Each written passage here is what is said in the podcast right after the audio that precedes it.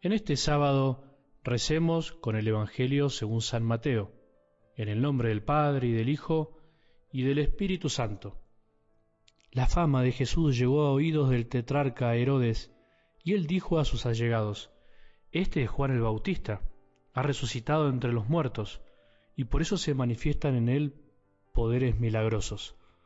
Herodes, en efecto, había hecho arrestar, encadenar y encarcelar a Juan a causa de Herodías, la mujer de su hermano Felipe, porque Juan le decía, no te es lícito tenerla. Herodes quería matarlo, pero tenía miedo del pueblo, que consideraba a Juan un profeta. El día en que Herodes festejaba su cumpleaños, la hija de Herodías bailó en público y le agradó tanto a Herodes que prometió bajo juramento darle lo que le pidiera.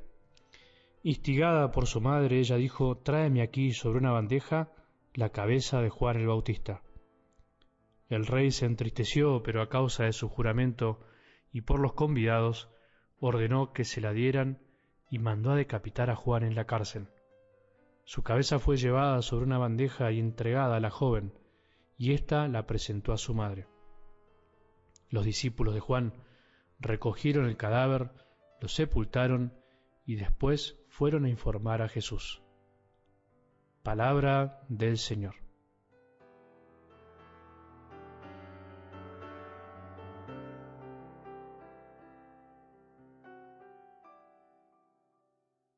Un consejo para hoy y para siempre, para mí mismo y para vos, para los tuyos, para tus más cercanos. No le aflojes, así decimos acá en Argentina, no aflojemos.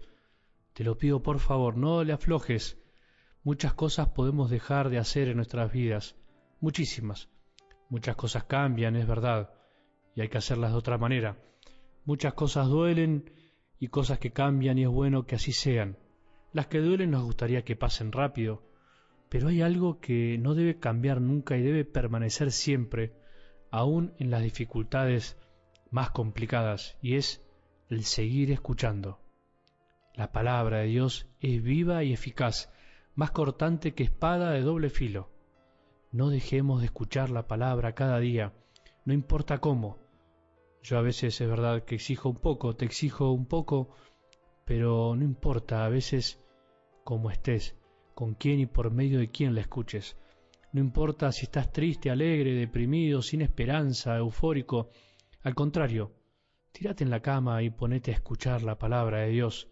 Sentate en tu jardín, salí a caminar. Lo importante en principio es escuchar aunque a veces no podamos ahondar demasiado.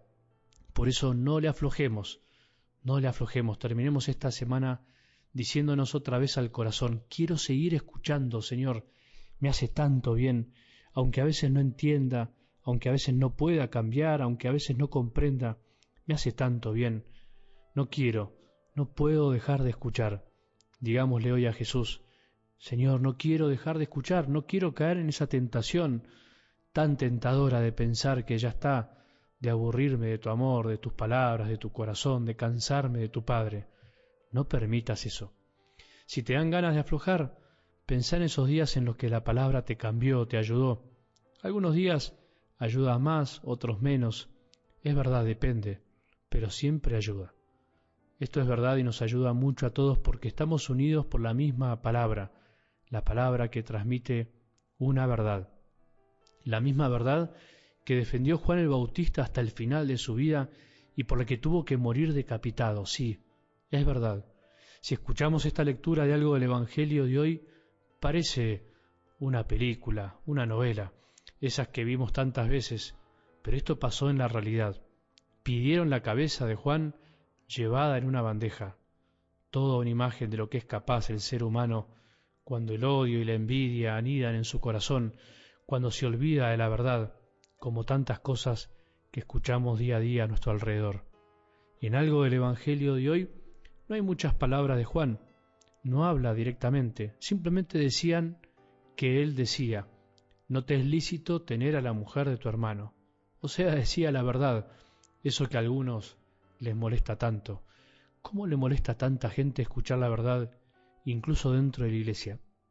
Hay gente que se escandaliza porque uno dice las cosas que dice en Jesús, incluso hasta te pueden tildar de imprudente, porque en definitiva la verdad divide, sí, es verdad, la verdad genera grieta, como se dice, pero es la misma verdad que proclamó Jesús, la misma verdad que proclamó Juan el Bautista.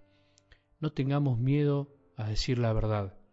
Es verdad, hay que decirla con amor, pero decir la verdad. Juan el Bautista lo hizo, pero sí, el Evangelio está llena de palabras de otros, no tantas de Juan.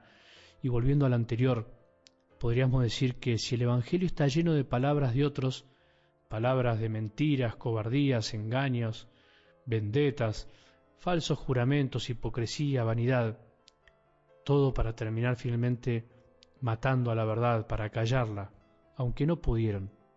Así es la historia de este mundo que vive con tanta hipocresía, que odia la verdad y le gusta vivir en las sombras, en las tinieblas, desde siempre, y más todavía desde la llegada a este mundo de la verdad con mayúscula, que es Jesús. Así actúa la cobardía en nuestro corazón cuando no nos animamos a jugarnos por la verdad, por miedo o por bronca, incluso matamos algunas verdades de los otros o matamos a otros con nuestras supuestas verdades. El martirio de Juan el Bautista, ese espejo que por contraste muestra la debilidad de este mundo y de nuestros corazones que les cuesta muchísimo reconocer y jugarse por la verdad, incluso hasta derramar la sangre. Cómo cuesta encontrar personas que se jueguen por la verdad, cómo cuesta incluso dentro de nuestras familias, de nuestras comunidades, de la iglesia, cómo cuesta encontrar cristianos que realmente estén dispuestos a morir por la verdad, que no tengan miedo de hablar y defender la verdad que es Jesús. Reina hoy la dictadura del relativismo. Reina hoy una dictadura distinta a la que el mismo relativismo le encanta señalar, la dictadura del relativismo. No podés decir lo que pensás porque te crucifican. Da tristeza cuando los cristianos somos cobardes y no nos animamos a defender y hablar de Jesús, a dar la vida por Él como Él la dio por nosotros. A veces defendemos muchas verdades, pero que son muy chicas, intrascendentes, superficiales, y no defendemos la única verdad por la cual vale la pena vivir y morir. Cuando tomamos conciencia de que alguien nos amó hasta el extremo y dio la vida por nosotros, vamos entendiendo que nuestra vida no tiene sentido si no vamos por el mismo camino, que no vale la pena sufrir por bagatela, sino únicamente por el amor de Jesús, por amor. Esto Juan el Bautista lo entendió perfectamente y por eso terminó con su cabeza en una bandeja, pero lo que es mejor, terminó siendo recordado por todos nosotros. ¿Qué preferimos realmente? ¿Preferimos vivir acomodados y ser recordados como personas mediocres que no aportaron nada al reino de Dios? Preferimos vivir acomodados y en nuestra comodidad. ¿No es más lindo vivir y morir por la verdad, por Jesús, dejando algo más grande en este mundo sabiendo que en cualquier momento podemos dejar de estar? ¿Dejar algo que perdure para siempre? No alcanza con ser buenos. De esos hay muchos, sino hay que vivir como Juan el Bautista, preparando el camino para que Jesús viva en los corazones de aquellos que andan necesitados de amor y de verdad que tengamos un buen sábado y que la bendición de Dios, que es Padre misericordioso, Hijo y Espíritu Santo, descienda sobre nuestros corazones y permanezca para siempre.